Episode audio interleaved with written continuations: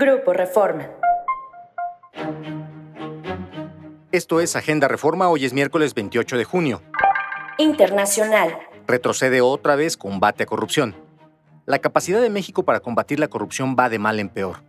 El país retrocedió nuevamente en el índice de capacidad para combatir la corrupción al obtener una puntuación que lo ubica en la posición número 12 de un total de 15 países evaluados, debajo de Panamá y República Dominicana, entre otras naciones. De acuerdo con el índice, en los países con puntuación más alta hay más probabilidades de que los actores corruptos sean llevados ante la justicia y sean sancionados, mientras que los que tienen menor puntuación presentan una situación de impunidad continua. Nacional. Quiere Quintana Roo fiscal vinculado a narcos. A pesar de que ha sido señalado de presuntas ligas con el narco, de tolerar extorsiones y actos de corrupción, la gobernadora morenista Mara Lezama perfila al polémico Raciel López Salazar, exdelegado de la Fiscalía General de la República en Quintana Roo, como su fiscal carnal de la entidad.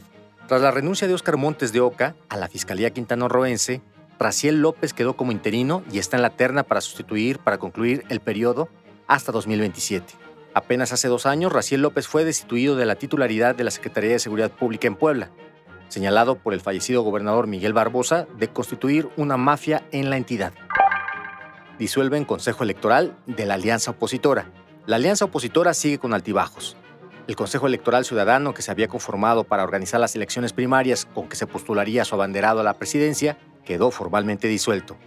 El esquema bajo el cual se llevará a cabo el proceso de consulta ha cambiado respecto del originalmente plateado.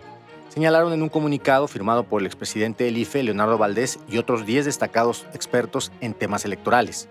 Guadalupe Acosta, del Frente Cívico Nacional, explicó que mañana jueves se dará a conocer un nuevo comité técnico, con siete integrantes de la sociedad y seis de los partidos el cual será responsable de organizar la consulta interna del 3 de septiembre. Esto fue Agenda Reforma. Encuentra toda la información en la descripción y en reforma.com. Síguenos en las diferentes plataformas de Grupo Reforma.